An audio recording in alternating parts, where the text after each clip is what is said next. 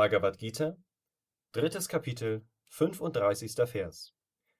Besser ist die eigene Pflicht, auch wenn sie nicht verdienstvoll ist, als eine noch so gut erfüllte fremde Pflicht. Besser ist der Tod in der eigenen Pflicht. Die fremde Pflicht ist furchtbeladen, schafft Gefahr. Kommentar Swami Shivananda Es ist in der Tat besser für einen Menschen, in Ausübung der eigenen Pflicht zu sterben, auch wenn dies keinen Gewinn verheißt, als zu leben und eine fremde Pflicht aufs Beste zu erfüllen. Denn die fremde Pflicht hat Fallstricke. Die Pflicht eines Kshatriya ist es, in einem gerechten Kampf zu kämpfen. Arjuna muss kämpfen. Es ist seine Pflicht.